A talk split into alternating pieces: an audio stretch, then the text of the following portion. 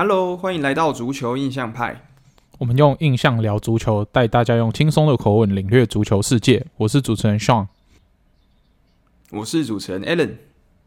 哎，Alan，我们这礼拜是不是要跟听众稍微讲一下？我们从这个礼拜之后呢，节目会做一点微幅的调整，是吧？嗯，没错，因为其实大家应该有注意到，说最近这礼拜我们的更新的频率没有那么固定，对吧？嗯，那其实是因为这这几个礼拜开始呢，其实是我自己这边，因为现我们我跟 Sean 目前我们都在读书，那我这学期开始我的课业，其实我是自己觉得有感变重很多，那常常需要很多时间，所以我觉得。要把心思放在足球上面，时间相对来讲减少了。可能我就是顶多只能跟让他们聊聊足球，之后看比分。可是如果要再很有办法跟大家去详细的讲一下这个礼拜的经过啊，或者什么，对我来讲其实是有一点点呃，我是这样讲，就是觉得说我也不太希望说我每个礼拜没有什么准备，我就上来跟大家讲东西。所以我自己觉得说，对我自己来说，可能最好方法是先稍微休息一段时间，就是先。嗯可能啊，录、呃、音的频率不要那么长。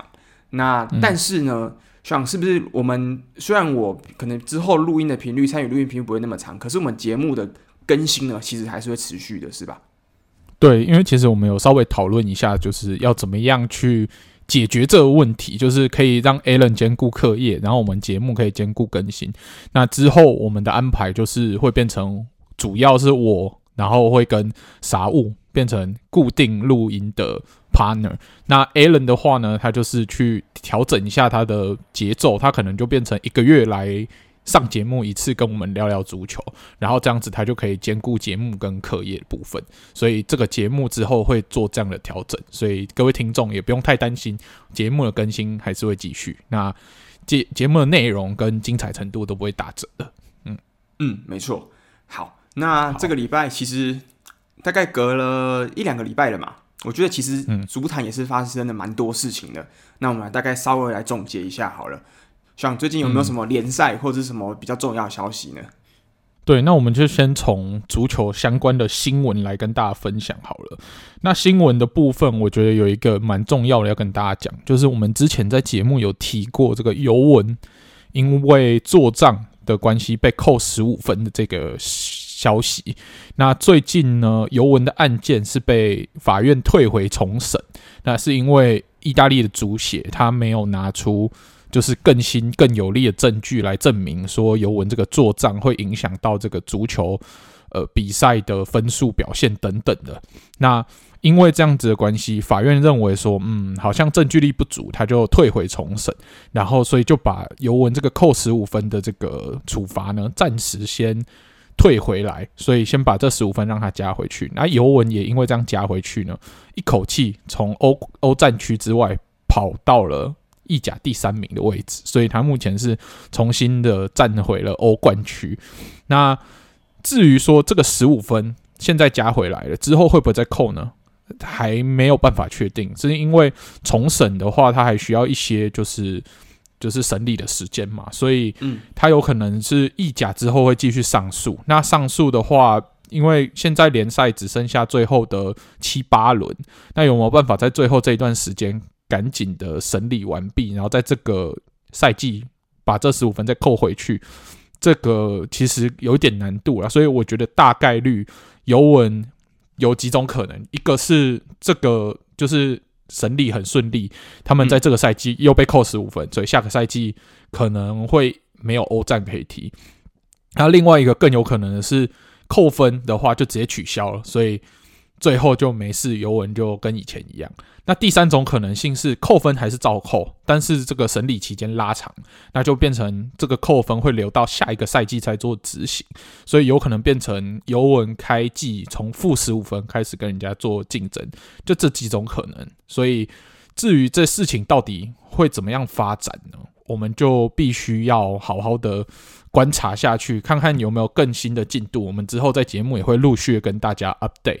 那身为国米球迷，还有 Francisco 身为米兰球迷，其实对我们两个是蛮难受的啊，因为因为尤文这样子一爬回来呢，国米跟米兰就被挤出了欧冠区，所以让我们就觉得啊有点痛苦。但我们虽然这样有点痛苦，但是我们的好消息是，我们这两支米兰球队至少会有一支球队进到欧冠决赛。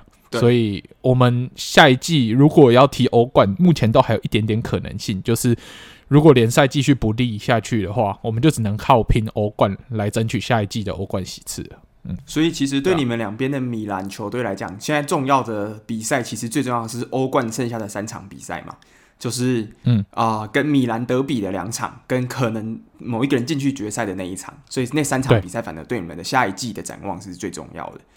那没错，其实我我觉得，其实对可能尤文球迷来讲，我觉得也是蛮可能是一个好消息啊。因为其实你看哦，如果有一支球队，他原本都是像尤文这个球季，原本一开始这样子做那么多补强，应该原本的期望，他的野心也是要争冠的。结果我没想到遭遇了这个十五分的这个算是低潮吧，或者是说就是这样子一个风波。那但是他们中间他们没有放弃，其实他们中间有一波有曾经有一度他们的。这个成绩啊，连胜啊，其实他们的那某一些时间里面的得分是联盟第一名的，就是他当时是追分追得非常辛苦。那他当时其实一开始我们看到他扣完十五分之后，排名掉到十名之外，可是默默的他其实那时候已经爬到第七名、第八名的位置了。所以其实尤文那个时候，如果大家说放弃，那现在加完十五分，其实可能意义也不大了。但是就是因为他们没有放弃，所以现在说，诶，尤文没想到加了十五分回来之后。目前现在是坐三望二，就是如果最新的这一场对上拿波里的比赛，他没有把握住的话，那可能可以一举超越呃最近输球失常的拉齐奥，变成第二名。那所以我觉得这件事情，嗯，不知道你怎么看？因为其实我们一开始都有在担心说，明年的尤文会有面临可能大拍卖的问题嘛？因为其实有很多他们的球员是有约到期啊，或者是说可能他们球队没办法负担这件事情。可是这一切看起来。在尤文目前的这个欧冠区，如果在没有扣分的情况，是门票这张是握得蛮紧的。那明年的财政来讲，其实尤文要维持这样的战力，是不是还算是蛮有希望的呢？对啊，那我觉得的确。尤文值得肯定的地方，就像刚刚 Alan 说的，他们在这扣十五分之后没有放弃，因为他如果因为扣这十五分士气溃散就直接放弃，那今天这十五分加回来，他可能还是没有欧战，那还是很丢脸，对不对？但他们没有放弃，才争取到这十五分回来以后还有欧冠区这个表现。那至于下一季如果真的有欧冠可以继续踢的话，我觉得大拍卖这个大几率应该是不会发生，但是。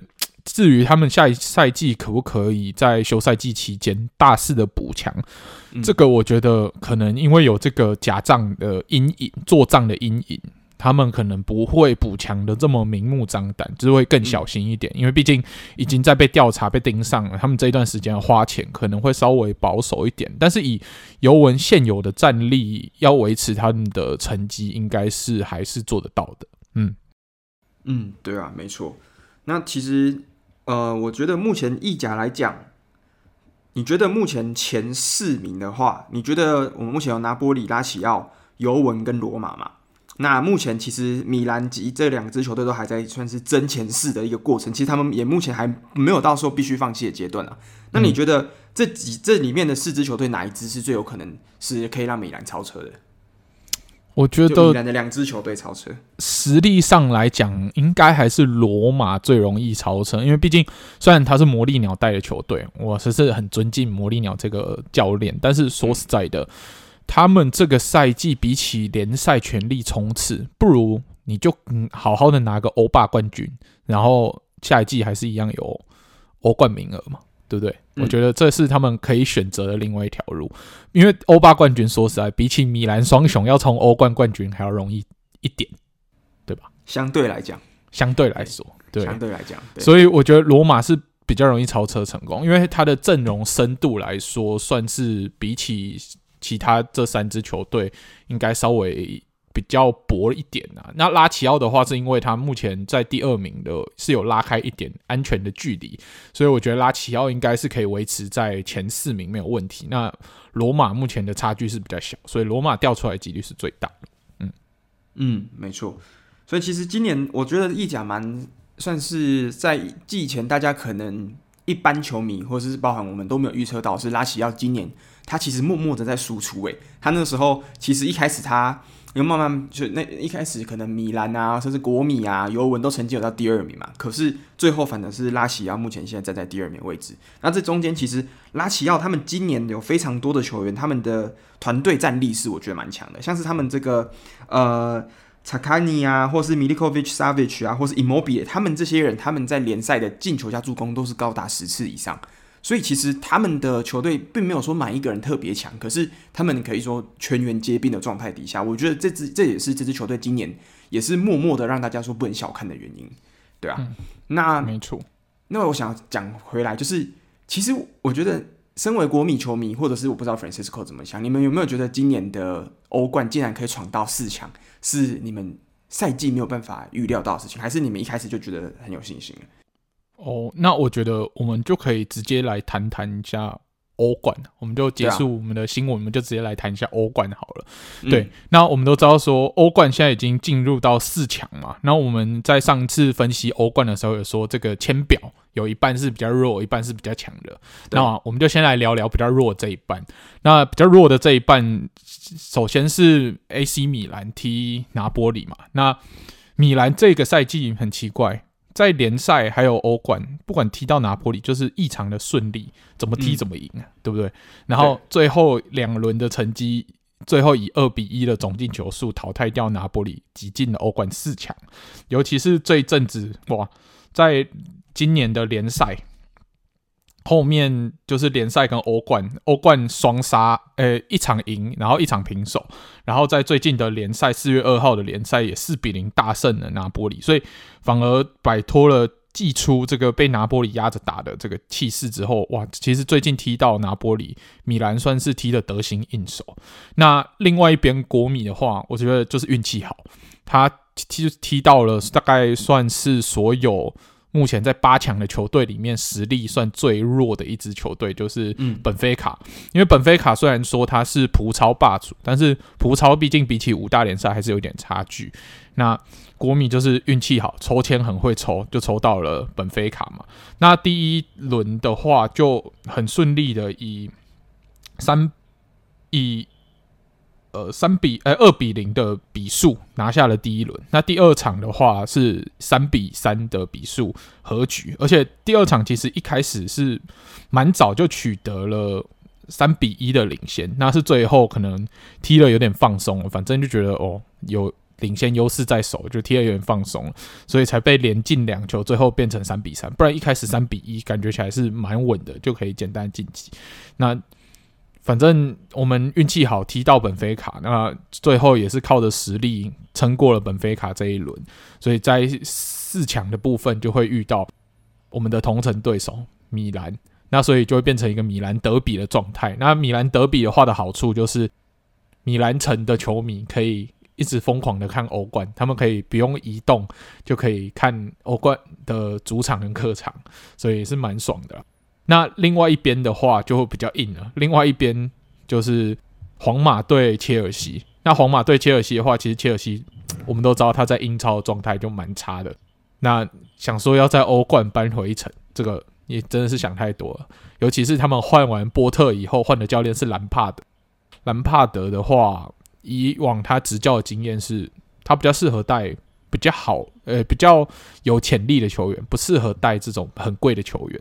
那他就一如既往的把他这个不好的表现带从联赛带进了欧冠。那欧冠两轮的话，第一轮虽然只有以二比零输球，那第二场回到了斯坦福桥，本来大家都想说有没有逆转的可能性，那很可惜，最后也被 Rodrigo 杀死了比赛，所以最后就两回合四比零，皇马晋级四强这样子。对啊，嗯，那最后最后。八强啦，八强我们也讲一下。最后，我本来觉得我希望双输的这个这个比赛，那很遗憾的没有办法。拜仁换教练以后就一路向下嘛。那拜仁换完教练，第一回合被曼城三比零打爆。那第二回合，乌帕梅卡诺其实是这两回合掌握这个比赛结局的，算是重点，因为他的连续失误也好，让嗯。拜仁完全没有逆转的可能性。所以虽然第二回合是一比一啊，但是第一回合那三比零的差距实在太巨大，所以最后拜仁就被曼城两回合四比一淘汰。那目前四强的话，就会一边是米兰德比，然后另外一边是曼城要对上皇马。哇，曼城对皇马的这个戏码，大家应该是蛮拭目以待的。Alan，那你怎么看这个欧冠的这个进程？因为你看，一个是过去这两个球队，其实一个是联赛之王，一个是欧洲之王嘛。因为曼城其实在本土联赛每一个能拿的荣誉，其实全部都拿过了。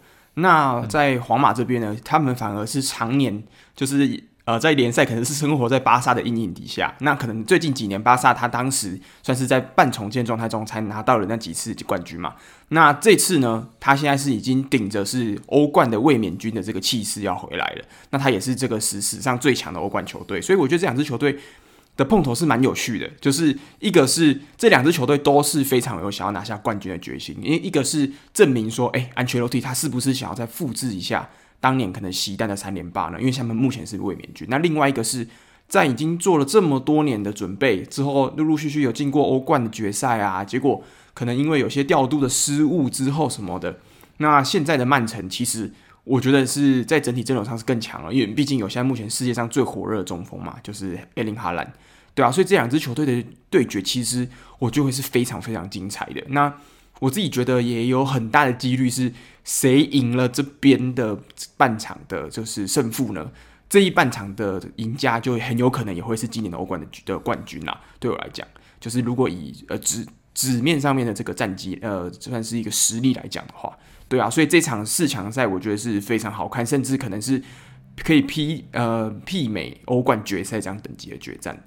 对，嗯，我觉得皇马对曼城就是欧冠之王对上欧冠无冕王的对决。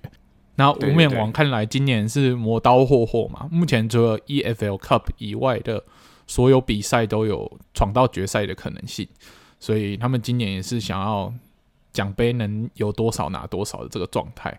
那皇马的话，目前联赛无望嘛？那联赛无望的话，只好拿个欧冠来补偿联赛无望的这个遗憾。所以皇马的话，我相信他也是会全力冲刺啊。所以四强一定会是。非常精彩，像上次他们在四强碰头的时候，是靠着 Rodrigo 这个神奇逆转的表现嘛，那也算是欧冠史上的一个精彩的，嗯、算是精彩的一场比赛。两分钟两球吧，印象中两分钟进两球 之后，对对，逼入延长。对，去年的时候那历历在目。对对，那最后也就是皇马进了决赛拿走冠军嘛。那皇马如果今年比较不想要踢得这么惊险的话，那可能就是在正规时间就要赶快把比赛杀死，才不会夜长梦多这样。而且其实今年的皇马，我觉得像是本泽马最近的大复活嘛。其实我们可以看到，本泽马从下半季回来之后，他的表现非常的神勇，他也是有这个非常多进球的记录。那那个时候，其实甚至他的这一个境况呢，好到一度超越埃林哈兰。对啊，那最最近我们看到这个 Rodrigo 也是常常在比赛中挺身而出，甚至 Vinicius 这今年其实我觉得又甚至比去年在更加全面的。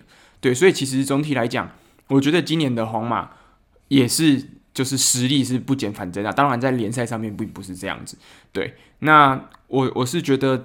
其实米兰这一边，反而来讲，其实你看哦，米兰德比一直以来都是意甲的赛场上面也是非常精彩的这个德比，所以你看可以同时看到四强这么精彩的组合，我觉得也算是今年大家球迷的福气啊，就是各有一种，你不管看哪一边都会有非常精彩的感觉，不会有说呃另外一边就是嗯就就算了不看的这样的感觉。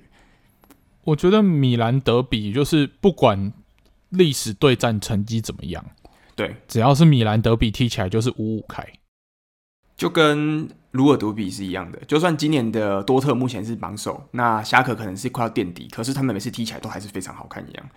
对啊，因为你看这个赛季的几次交手，第一场联赛是米兰三比二获胜，那在超级杯的时候反而又是国米三比零，然后第二轮的联赛又是国米以一比零淘。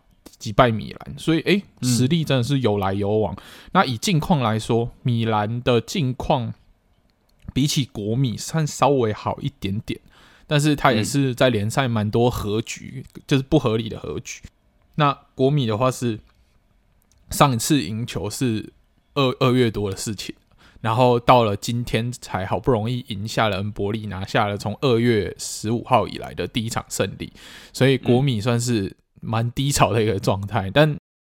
真的啦，欧冠这种比赛，这种短期杯赛就很吃单场的状态，所以到时候米兰德比会是多么精彩，就非常值得我们这种意甲球迷好好的来欣赏这两轮的对战。嗯，而且我我我印象中我是从来没有看过国米，就是国米跟呃 AC 米兰在四强欧战对决过啊，至少我自己是没看过。嗯、对就是我从我看球以来，对对，从从来没有看过看球以来。米兰跟国米已经不算是欧冠常客了，应该这么说。我们看球的时代，米兰米兰是国米跟米兰大概一零年之后就，呃，尤其是米兰啦，米兰也是睽违了快十年，我记得才回到欧冠的赛场上嘛。那所以真也就是说，至少他们有十年时间是不会在欧冠上遇到的。对啊，对，而且而且国米刚回欧冠的那段时间，每次都是小组赛都淘汰，每次都在死亡之组，然后小组赛又淘汰。那就算小组赛勉强的过关了，十六强就淘汰。所以要踢到四强，真的算是从魔力鸟时代之后，我第一次踢到四强。是哈，所以这也是你们是从一零年那次的三冠王之后最接近欧冠的时候了。嗯，对啊，所以。努力去踢啦，虽然说英萨吉跟魔力鸟这两支教练的等级完全不一样，那英萨吉有很多值得大家去检讨的部分，但他能够把球队带入欧冠四强，也不得不说啊，有时候运气也是实力的一部分。嗯，是。那其实最近你们的这个，听说你们的就是之前的呃后卫的大腿，就是 Skriniar，是不是好像有整季报销的疑虑啊？对，但没差，因为反正他季末就要去 PSG 了嘛。那其实教练到后来也让他慢慢的淡出，就是主力的阵容，所以他整季报销反而对我们的战力没有像季初影响那么大。如果他在季初他还是绝对主力的情况之下，那可能会是一个很大的缺口。但后面他已经确定要转队了，我们就是慢慢在找替代他的人。那所以这个消息可能没有想象中那么严重了。嗯嗯，OK。对啊，好，啊、所以你看到这，我们刚刚讲到这个意甲在欧冠赛场上，这是现在两两对决非常稀有。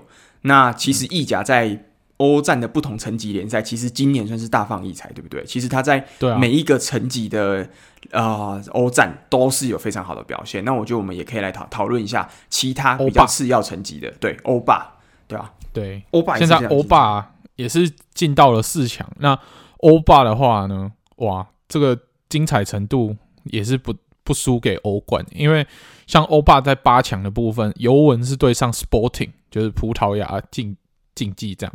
那最后尤文是两轮以二比一的总比分淘汰了的 Sporting，所以就晋级到四强。那另外一边是由欧霸之王要对上曼联，那曼联本来今年是信誓旦旦觉得说，欧霸应该没有对手了吧？结果没想到在底蕴的加成之下，加上自己的耍雷。其实曼联在这两回合的，就是进球其实也不少，只是第一场球呢，就靠着其实他们自己第一场球就进了四球，但总比分是二比二，你就知道曼联多会进球了。他连对手的球都帮忙进完了。那在第二回合又因为后面后防的沟通失误，你像迪黑亚跟马怪尔的这个传球的失误，然后就被进球了。这个也是非常低级的失误，感觉不是一支顶级球队该犯的错嘛。就是那个大家如果有看第二回合塞维亚对曼联的比赛，你就知道说，迪黑亚怎么会在旁边都是人的情况，还硬要传球给马怪尔？那马怪尔只好很。惊慌失措，把球回传给迪黑亚的时候被断球，然后就被简单的射门成功。那这个完全就可以看得出来，他们完全没有想要进四强的这种野心嘛。那欧霸之王就靠着他们的底蕴跟运气，还有实力，全面碾压曼联，两回合以五比二的总进球数晋级到了四强。那会在四强上对上尤文。那另外一边来说，算是没有意外啦，因为罗马。对上他协会杯老对手菲耶诺嘛，那菲耶诺虽然说今年在荷甲的表现是蛮不错，但是以实力上来说，罗马还是略胜一筹啊，尤其是迪巴拉的表现真的是非常的重要。那罗马最后虽然第一场输球输给费耶诺一比零，但第二场最后以四比一的表现逆转了战局，最后就是两回合四比二的成绩晋级四强。那另外一边，Leverkusen 哦对上了这个比甲球队，一开始第一场还一比一和局，我们想说啊，Leverkusen 该不会翻车吧？结果没想到我们的沙比阿隆索其实还是蛮有一套的。第二场呢，就完全碾压了我们这个 Union s a n g i o n e s e Saint-Gilloise Saint-Gilloise 这支比甲的球队，最后两回合是以五比二晋级到了。欧霸的四强，所以欧霸四强的另外一边对战组合会是罗马，而对上药厂。那这样子算是沙比阿隆索这个曾经在皇马被魔力鸟执教过的球员，要对上他以前的教练呢？哇，这算是一个师徒对决嘛，也是蛮精彩的。嗯，对啊，而且而且，其实这这四支球队真的是我我觉得很都是很有趣、很有话题性的组合诶，因为你看。嗯沙比阿隆索今年他第一次算是正式执掌呃五大联赛球队的一队的教练嘛，结果没想到把药厂整个带回来，尤其是他甚至现在是整个德甲，就是我们当然不能跟其他这些前段班比啊，以中后段班来比，你看一开始他的前面的联赛成绩是第十，在垫底，可能第十六、第十七名，他目前已经爬回来了，而且他最近的战况在欧战更是势不可挡，所以其实。我觉得沙比阿隆索当时我们跟我跟像我们那时候真的是很幸运有去看到小比阿隆索，我们也知道他当时在跟球员的训练，他还特别去加练了很多课程，之后他还会要求防守，其实他最后留下来都是防守球员，去多跟他多练了好几十分钟，对啊，所以其实从这点可以看出来，其实啊小比阿隆索让这一支药厂的蜕变是非常肉眼可见的，对啊，嗯，那另外一边的话，其实罗马也是很不可思议，因为其实他们一开始在这个。呃，对上菲耶诺，他们一开始是落后嘛，一比零，但是中间这场比赛四比一，但中间其实是到了比迪巴拉的八十九分钟进球，才把比数又重新扳平。对，所以这一场比赛也是看起来是四比一大胜，但其实中间我也觉得是峰回路转的，都是非常好看的，对吧？所以这场像你觉得这次的欧霸，你觉得哪一支球队会是你自己觉得赢面最大的球队呢？我觉得当然不会演的，尤文看起来算是这四支里面，因为毕竟尤文是欧冠等级的球队，他们来踢欧霸本来就是实力上是最占优势的。但是我私心最想看罗马夺冠，因为魔力鸟的以前有过的记录是他带领波图前一年拿欧霸，下一年拿欧冠冠军嘛。嗯、那我想要看魔力鸟挑战一个更有挑战性的，就是协会杯。欧霸、欧冠这样一路拿上去，对，哦，这个是如果他真的达成的话，真的是教练的 GOAT 了。对，如果他真的达成这样子两次，那我觉得他大概这样子伟大程度，大概就类似于 Michael Jordan 的 NBA 总冠军三连霸了，两次三连霸，伟大程度差不多。这个比你看，如果你是三个不同层级的欧战的，我们以这样讲三连霸，我觉得难度甚至高于欧冠三连霸，欸。对啊，你看皇马拿得到欧霸冠军吗？拿不到嘛。他拿得到协会杯冠军吗？拿不到。所以你你要同时稍微有点烂之后慢慢爬上来，所以这还才有这个挑战性。所以这是很难的一件事情。挑战性是在于这支球队不能是史诗级的强队，因为史诗级的强队一定都只有欧冠可以踢。只有，但是你又不能太烂，就是你要那个强弱程度要是那个恰到好处，才有机会挑战这样的的，就是欧战的三连升级冠军这样。那如果魔力鸟他正在挑战这件事情，我也是觉得，嗯，真的蛮了不起的。诶，那这样子听起来，其实我觉得塞维亚也是蛮有机会的，因为塞维亚也是这种不上不下球队，但是之前在这种中层级的欧战都是可以表现非常好的，所以搞不好他没有。塞维亚是他只要在欧霸，他会展现出自己与众不同的一面，毕竟是欧霸之王。足球这个东西有时候很差。嗯，足球有时候底蕴哈，真的也是一个很重要的关键，就很悬，讲起来很悬，好像有点怪力乱神。但是底蕴这种东西，有时候你也没有办法解释。有些球队在某些赛事就是比较容易赢，就是这样。对啊，对，没错，对吧？那如果真的要我私心啦，如果我私心，我我是最希望罗马赢。可是如果是要另外一方面私心呢，我是希望是药厂赢。为什么？因为 FIFA 有一张卡，我是有一张卡叫迪亚比。那迪亚比的卡片呢？如果他拿到了欧霸的冠军呢？欧霸的冠军的话，那张卡片可能会变成目前游戏上最强的一张，有呃有边锋。所以如果如果假设以游戏的角度来讲的话，我希望我的迪亚比可以升级上去。但是如果以球赛的角度来讲的话，我希望罗马可以上去。对，嗯。OK，好，那我们说完了欧巴，最后来给协会杯一点点时间。那协会杯我们就不详细介绍，我们就讲一下四强的球队。那目前四强的对战组合是 Fiorentina 对上巴塞尔，哇，所以代表 Fiorentina 会之后会到我附近来比赛。虽然 Fiorentina 的球员我认我认识的不多啦，大概只认识 Jovic，然后还有什么 V Milankovic 嘛，有一个很不错的后卫，这样。对，我认识的球员不多啦。对，但他可以杀到呃欧协杯的四强，也算是蛮不错的一个表现。那另外一边的话，就是这季欧协会的夺冠大热门铁锤西汉姆联要对上荷甲的 AZ Alkmaar 这支球队，这样。所以目前意甲球队哇，在欧战的所有层级都还有夺冠的可能。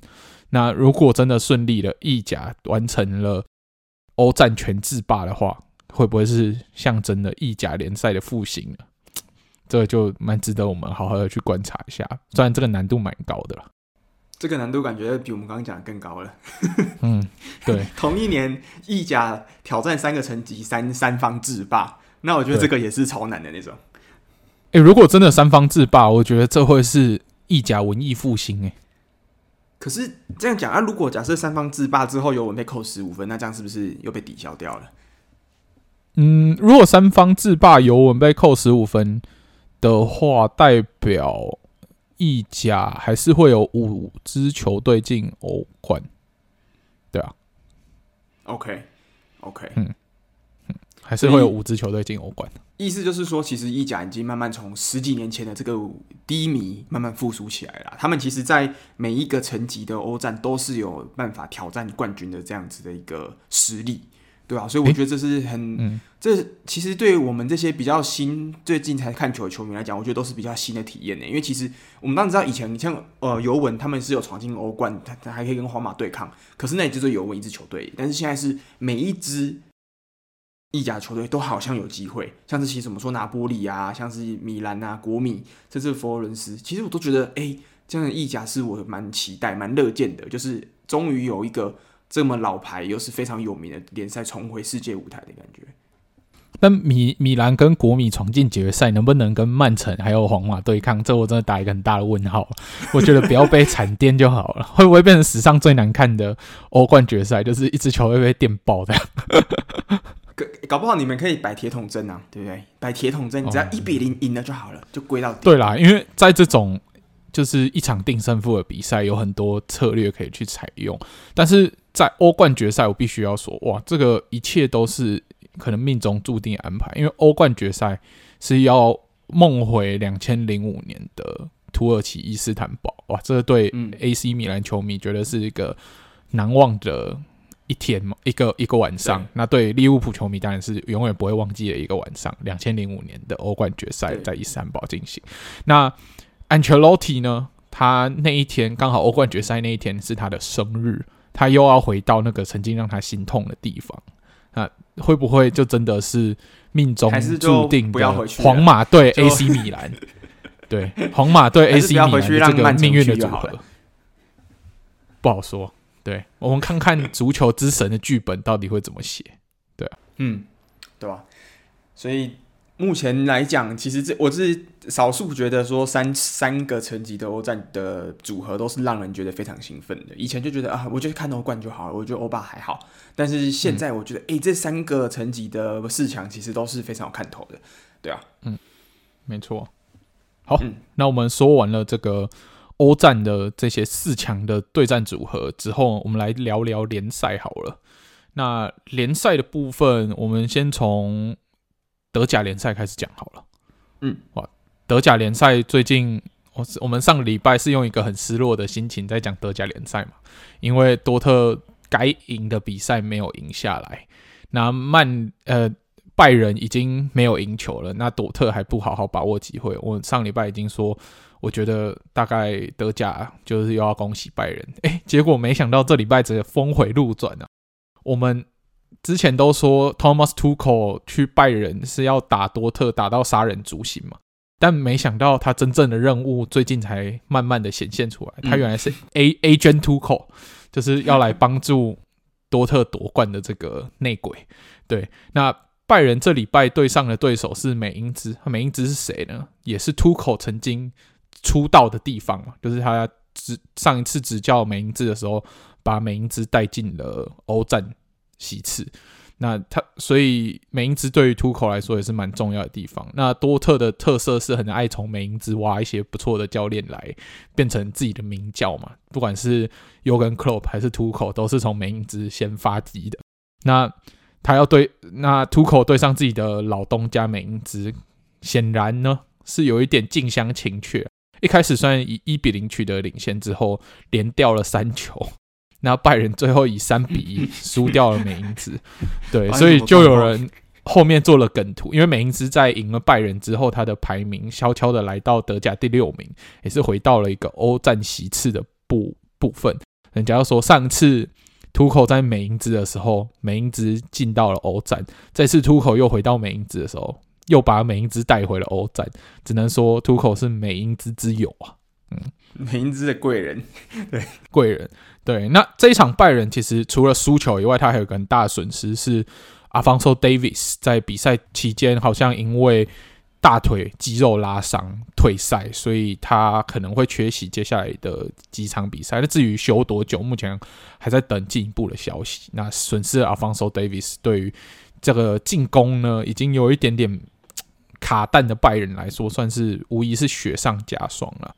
那当然，这一场比赛先比，就代表接下来的多特的比赛会算是。蛮重要，到底多特目前落后两分的态势，到底可不可以一举逆转，重新回到榜首的这个部分呢？那多特最后，呃，这一场比赛是对上法兰克福啊。其实我们都知道，说法兰克福也不是好对付的对手，尤其是他们今年成长起来的这个 Kolo Muani，算是蛮可怕的一个前场刺客嘛。但没想到多特这一场哇，踢得好顺哦。最后就大比分的以四比零淘汰呃击败了法兰克福，然后重新呢拿到了积分领先一分的这个微幅领先，站上了德甲的榜首。哇，这个看了真的是蛮感动的。终于多特套一句我们在 Discord 群组有我们听众提供的一个用法是：终于多特在掉链子上面也学会掉链子。嗯，真的是蛮令人感动。所以终于在。多之前多特最不让人失望的地方，就是他总是会让人失望嘛。对对对对对，那他这一次总是在就是在让人失望这件事情上也让人失望，那负负就得正了，所以我们没有失望。对对对，谢谢你多特。而且这这绝对是这绝对是这十年以来，我觉得。多特离冠军最近的一次了，之前每次都是有领先过拜仁啊，可是每次都下半季就直接就是一泻千里嘛，直接就放弃也不知道为什么。那这次竟然有办法在联赛剩下倒数五轮的情况下，还有办法领先拜仁，而且是拜仁自己放弃，对啊，所以，嗯，嗯，我觉得最大的差别是，之前我们都是上半季冲刺，下半季死输，但这一次反而是上半季。进入一个有点慢热调整期，也有一些莫名其妙比赛被逆转，所以我们反而在上半季没有看好说这一季多特能够有什么太好的表现。那反而下半季一路冲刺嘛，那虽然有经经历过一些低潮，不过因为拜拜仁自己的决策错误，让自己陷入更大的困境。你看那个时候国家德比之前为什么要换掉纳格斯曼？纳格斯曼明明在国家德比之前真。只叫拜仁只输了三场比赛，那那莫名其妙把他换掉。那虽然国家德比的结果看起来是好的，还是赢了多特，但我觉得国家德比比较像是多特自己把那场比赛搞掉，因为是自己的失误等等的这些关系。那之后呢，拜仁就连续在德国杯、在欧冠都出局。那现在搞到竟然联赛也落后给多特。这样子看起来，是不是觉得换那个教练好像没有什么意义，反而换的更更糟了一点？就是这种感觉有点像当时魔力鸟在要打这个决赛之前被换临时换帅嘛。因为其实你看在这次呃，图口来之后，他其实接连面对的是几场非常重要的杯赛的这个晋级之路的决战嘛，像是他得德国杯要对上要要对上这个呃弗莱堡，就对上弗莱堡，竟然输了。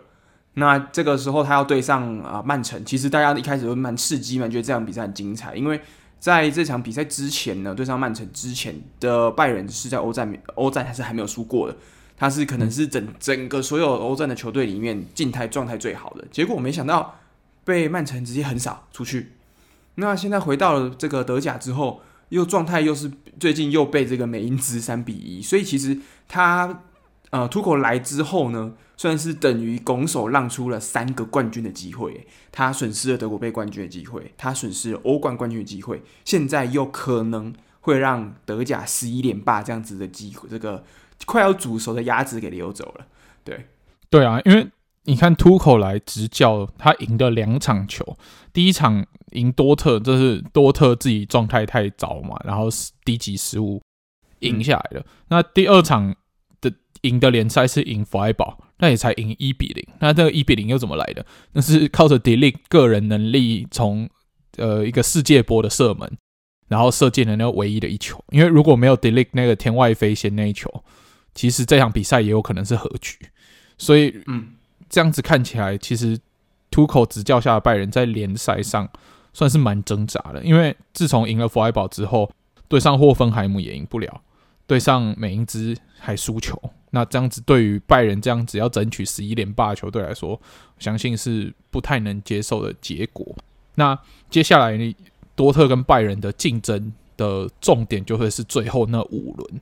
那目前多特有一点点优势，是他掌握了晋级的主动权，就是这五轮的赛事全部获胜，他自己就可以拿下冠军。那拜仁的话，就是要求多特可能要和局或输球，才有办法逆转这样子。那接下来五轮的这个强度其实就是关键，因为拜仁接下来五轮要遇到的对手是要先遇到柏林赫塔，嗯，这个算蛮软的对手，对上赫塔，我觉得拜仁可以顺利的过关。然后对上文达不莱梅，我觉得对上文达不莱梅过关的几率也是蛮大的。然后再来是对上虾可，哇，这但对上虾可最大的问题是，虾可这支球队是要保级的一支球队。那保级的球队对他们来说，每一分的积分都很重要。他不一定要全取三分，不一定要赢你，但是主要让你踢得很痛苦，然后可以想办法归到一分是一分。所以我觉得对上虾可，真的在寂寞的时候。对上要保级的球队，有时候会比遇上强队还要更难缠，所以这一场可能会是拜仁的一个大挑战。然后再下一个大挑战就会是遇到要争取欧冠席次的呃红牛莱比锡，所以这连续两轮可能对于拜仁来说会是最大的挑战。那最后一轮又要对上科隆，科隆也是常常一支有办法缔造奇迹的球队，所以最后这三轮对于拜仁来说会算是蛮挑战的一个呃。最后的三轮联赛啦，那多特的话的最后五轮，第一个是要对上邻居波鸿。那波鸿虽然说战绩没有特别好，那多特通常遇到波鸿赢的机会也比较高一点，但还是不要大意。反正对多特来说很简单，就是都不要大意。但是最后这五轮呢，会遇到比较难缠的球队，就是波鸿还好。狼堡应该还可以，比较难缠的可能会是同为是 borusia 的 borusia 德比门兴的话，多特要非常非常非常小心，不要翻车了。然后对上奥格斯堡的话，要记得不要再跟人家互轰了，防守好好做好。上次那个四比三赢的是有点侥幸。那最后一轮要对上美因兹，所以美因兹可以说是今年德甲冠军的守门人，他有可能让拜仁翻车，那最后一轮也有可能让多特翻车。所以多特，简而言之啦，接下来五轮没有一轮是可以放松的。嗯嗯，没错啊。所以，而且现在多特的呃比较跟拜仁比起来，人家拜仁已经没有什么好犹豫的嘛，他就是全力冲德甲，因为他也没有什么其他比赛可以比了。可是多特还有德国杯，对吧？没有啊，德多特德国杯已经被红牛淘汰了，你忘记了吗？啊他那时候，啊、你那个时候我根本没有在看球，所以你输了是不是？哦，他国家德他国家德比输给拜仁之后，德国杯就直接被红牛淘汰了。对，对，对，那所以其实你们两支球队目前就是你知道只剩下一个冠军可以抢了嘛？那两支球队已经是疯狗似的这样子去争争夺这个冠军了。没错，对。好，OK，那一定是很精彩了。我觉得这个可能也是今年的五大联赛呢唯二，我觉得算是在争冠上面还是非常精彩，让大家不知道到最后冠军是谁的其中一个联赛了。对啊，说到唯二嘛，我们已经把一个讲走了，我们来讲第二个联赛，到底是哪一个联赛可以跟德甲就是并列唯二精彩的争冠行列呢？接下来我们最后要讲的就是英超联赛。哇，英超联赛。我们都知道，英超联赛目前最有力的冠军竞争者就是曼城跟兵工厂。那目前兵工厂还是暂时七十五分的积分领先曼城的七十分，但是呢，曼城目前是以少赛两轮的的情况落后的。那如果以正常情况，曼城两场都赢的这个假设前提下，其实这个虚拟王座应该是要给曼城的。那我们都知道说。之前我们在讨论整个赛英超赛季，我们都觉得说，强手不管前面领先再多都不可以大意，因为可能会突然遇到一阵乱流。那曼城是一支球队，就是他只要找到状态，他可以一路连胜到季末，然后就把你逆转，把冠军带走了这个这个态势。那目前枪手就是遇到了这个小低潮。那曼城是进入了这个全力冲刺冠军的模式，所以这样一消一长之下呢，英超冠军到底奖落谁家就变得扑朔迷离。那枪手的话，最近三场比赛其实是遭遇了蛮蛮大的一个问题，是他都会在领先的情况下，最后被逆转追平。从对利物浦的比赛二比二，对西汉姆联的比赛也是二比二，那都是在领先的两分的情况下被逆转追平。那最后。最近的这一场对上圣徒，哇，圣徒也是一支正在追求保级，也是非常有机会降级的一支球队。常理来说，龙头对上垫底的，就是后段班的球队，应该要是砍瓜切菜的简单。没想到枪手踢得非常的挣扎，而且是到最后时刻九十分钟才好不容易追平比数。那这样连三平的情况下，其实就形同于。枪手痛失了六分的积分。那与此同时，曼城已经从两个月以前，他上一次输球是输给热刺。他从输给热刺之后，就再也没有在英超联赛输过球了。那上次输给热刺的时候是二月五号，所以已经是两个多月以前的事情。那这个情况就会让整个英超的冠军进入白热化。那最精彩的是什么？是下礼拜在联赛。曼城要对上兵工厂，那这这场比赛的胜负可能会是决定今年英超冠军奖落谁家的关键。那对于枪手来说，他只有一个选项，就是赢。他甚至连和局都不是他的选项。那曼城的话呢，最好也是赢，但是和局的话，他反而就可以确保英超争冠的主动权回到他手上。嗯，对啊，所以你看这这个一开始枪手的状态，其实。上半季是非常好嘛，那这三平其实是跟曼城的连续好几场的连胜，这个落差一一来就直接出来了。所以其实我们那以前之前上还有我们这种常讲讲过嘛，就是呃对上曼城呢，你要有心理准备，他是可以一次连胜四五场以上的，他可能一场都不会输，之后一次连胜到季末。那之前我们身为利物浦球迷，我们都知道这样子的痛嘛，就是。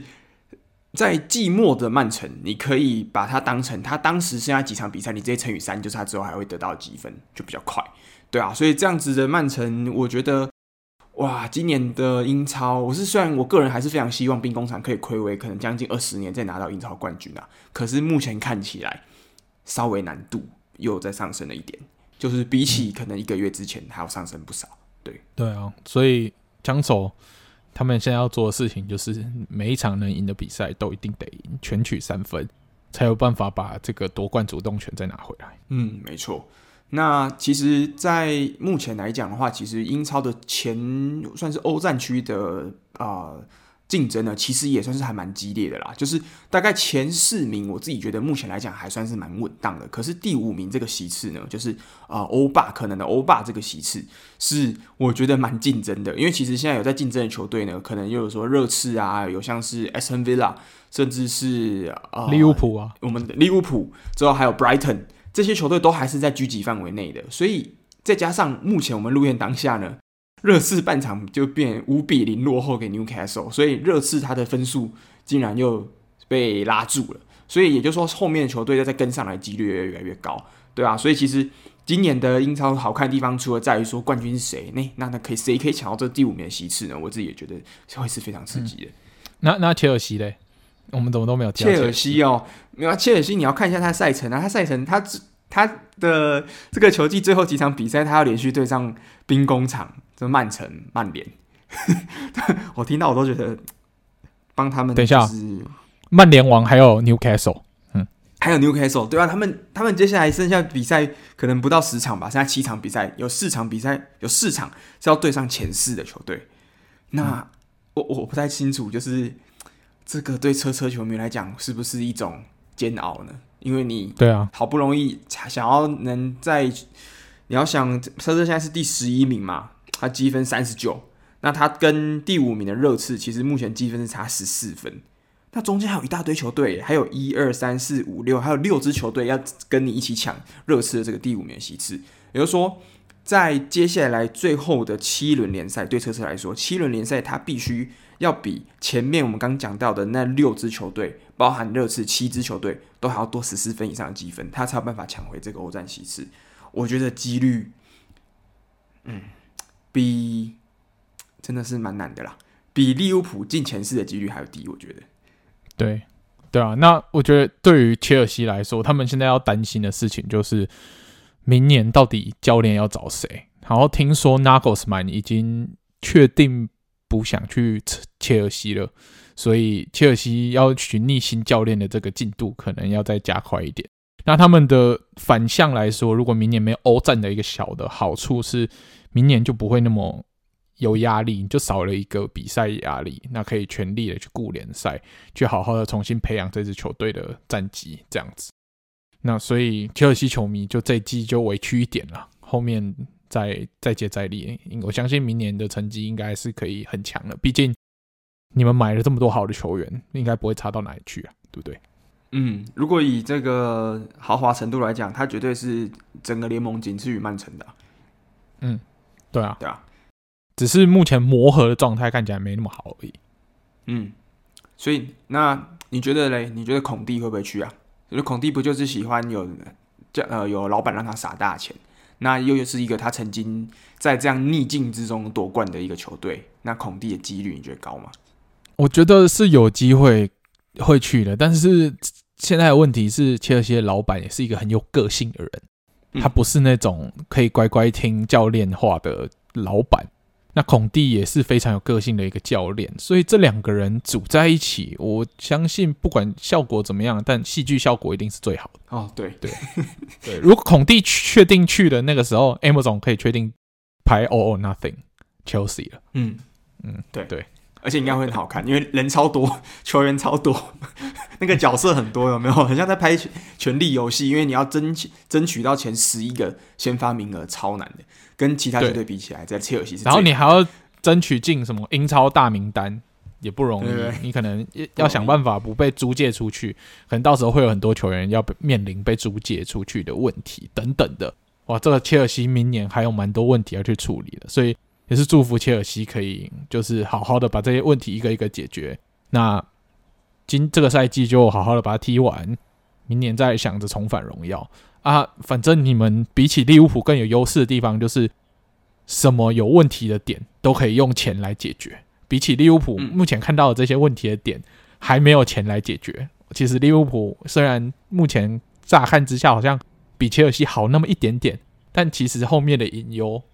比起切尔西是有过之而无不及。对啊，诶、欸，其实讲到利物浦啊，我们之前都说啊，利物浦有利物浦球迷很希望 Bellingham 可以来嘛。那但是经过最近这几个礼拜的新闻，其实是让大家稍微悲观了一点，因为像是 Fabrizio 啊，还有这一个各大的这个非常啊、呃、消息非常灵通的这些记者，记者他们都说。嗯对，他们都说，这个 Bellingham 来到利物浦的，应该说利物浦想要购买 Bellingham 的欲望呢，其实是在持续下探中。为什么？因为利物浦他们要说拿的要买得到 Bellingham，其实还是等到屁股抓紧一点，还是买得下去啊。但是对他们来讲，现在呢，到底要拿这可能一亿五千万的这些钱，要补一个人吗？还是其实利物浦的整个问题是一个人都弥补不了的？所以那要不要拿这一亿五千万拿来补两到三个中场，或是两到三个中后卫？呃，中中中场跟后卫这样防线，这是他们在考虑的事情。那你觉得呢双你觉得站在你的角度？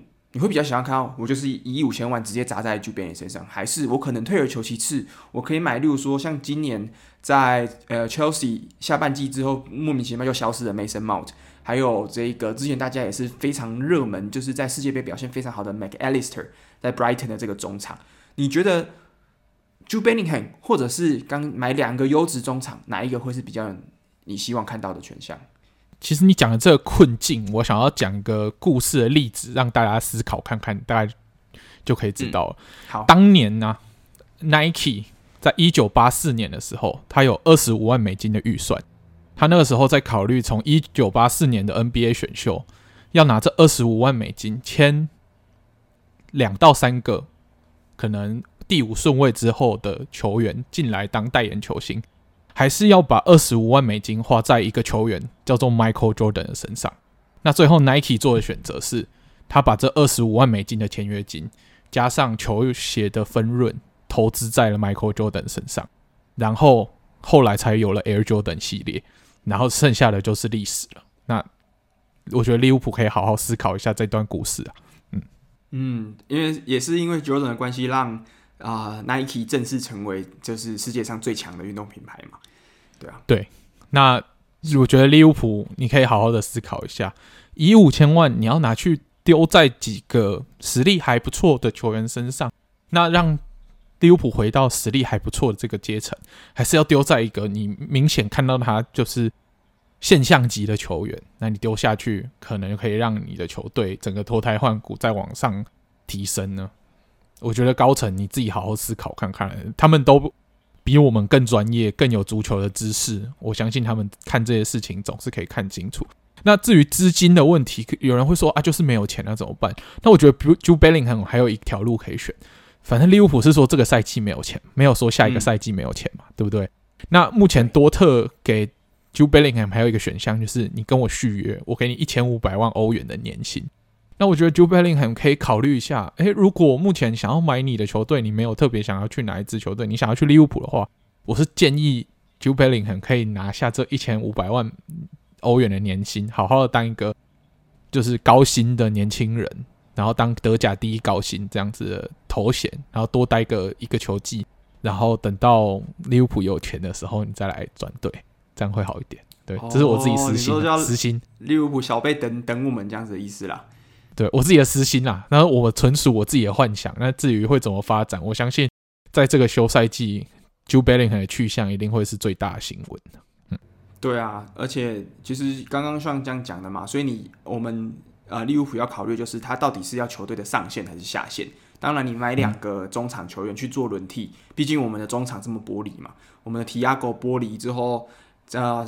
其他两个我已经名字讲到，不想再讲了，可能他也不会上场的球员，对啊，所以这么多 OK，他已经确定要离队了，对啊，之后张伯伦也不确，可能也会离队了，对啊，可能也会离队。那在这样子的情况底下，如果你补两个中场，当然是可以去增加这个犯受伤或是缺席赛事的容错率嘛。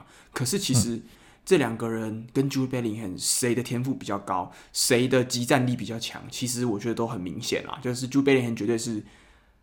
完全不在同一个档次的超大物的那种程程度，对啊，对啊。那如果我们真的把未来英超竞争的假想敌都是设定为曼城的话，我觉得我们是有必要补强强这样子一个现象级的球员，才有办法去做竞争。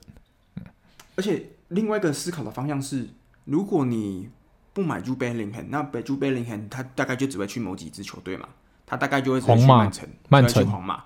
就这两支啊，可是这两支球队就是利物浦这几年最大的对手啊。他在联赛一个在联赛，一个在欧冠嘛。对啊，那你要想，我也就是说，我一亿五千万花钱之后，我还买了其他人。我花了一亿五千万，结果让对手得到曼朱贝林，这个算隐藏成本。我觉得这个也是蛮有趣的啦。当然不是直接可以看出来，但是如果硬要这样套的话，其实这也是一个损失啊，因为你还是让对手间接拿到了朱贝林的这个使用权，对啊。对，这这有点像是你刚讲的这个概念，有点像是为什么切尔西要花这么多钱买 Mudryk，因为 Mudryk 不是本来要去兵工厂嘛？嗯、那切尔西最后加价加到一亿，把 Mudryk 买下来的这个意义也有在于，我就是多花一点钱，就不让他去兵工厂，让兵工厂战力减少，我的战力就提升，这也是一种思考的模式啊。嗯、对，对啊，所以。嗯，很也是说很紧张，之后也很好奇，呃，利物浦的高层最后的结局是什么？因为其实现在都没有说死啊，也没有任何一个人记者敢说啊，利物浦确定就是不会砸一亿五千万，搞不好呃寂寞，哎，不不知道为什么挖大个石油啊，搞不好就会来买买了。没有啊，所以搞不好，嗯，红袜队发现，哎，根本不用补强啊，张玉成就够用了，那我们就不用花太多钱在补强棒球了，好啊？那让玉成变先发了。那我们就把钱转到来足球上面了，对不对？所以如果你看哦，我们要买到朱贝林肯最大的这个最大的一个刺激就是玉成一定要强，玉成不强，利物浦不会好。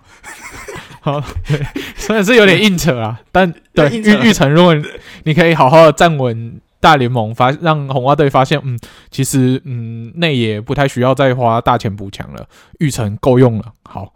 那我暂时不我那个重建的进度稍微缓一点，那资金可以暂时在 FSG 里面可以先放在利物浦这里一点，那利物浦当然是会笑着接受的，嗯、对啊，对对对，OK，那这样子是很美好啦，对，嗯。那一切都是纯属我们绿鸟球迷的一些幻想，大家可以听听，当做一个故事听听就好了。但是我们刚刚说这些，就是关于买人的思考模式，是我觉得绿鸟球员可以去思考，呃，就是利鸟球迷可以去思考一下的的点，到底怎么样做对利鸟会是更好的。对啊，因为我确实也蛮好奇其他球迷的心态，因为其实应该也不是所有人都像我跟炫一样就超爱朱贝林，可能也会有人觉得说，嗯，我觉得他也没有很强啊，他对他过誉啊，强啊，他 Gavi 才是经典，可以这样子，他、啊、没有啦，但是就是你不不是没有，因为我们是有德甲球迷的滤镜嘛，我们可能是常看多特比赛，看这个英格兰球队比赛，我们就知道朱贝林，我们自己觉得很强，可是可能其他的利物浦球迷就。不需要啊，他是他可能觉得就变成就是另外一个 Wijnaldum 就好了。那那为什么 Wijnaldum 我要、oh. 我要为什么买 Wijnaldum 我要花一亿五千万那种感觉？嗯，嗯所以、嗯、可能我也觉得也欢迎大家其他利鸟球迷也一起讨论啊。如果就是大家不同想法的话，对，嗯，对啊，好，那以上就是我们本周的关于联赛啊、关于欧战赛事还有关于足球新闻的讨论。那之后我们的节目。还是会每周定期的更新，请各位喜欢的听众不要错过。好，那我们就下、嗯、就请 Alan 来帮我们做结尾喽。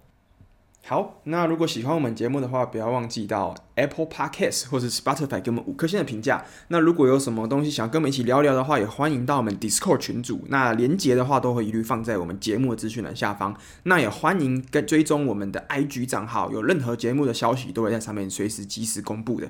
好，那我们这个礼拜的节目就先到这边啦。好，那我们就下个礼拜再见喽，拜拜，拜拜。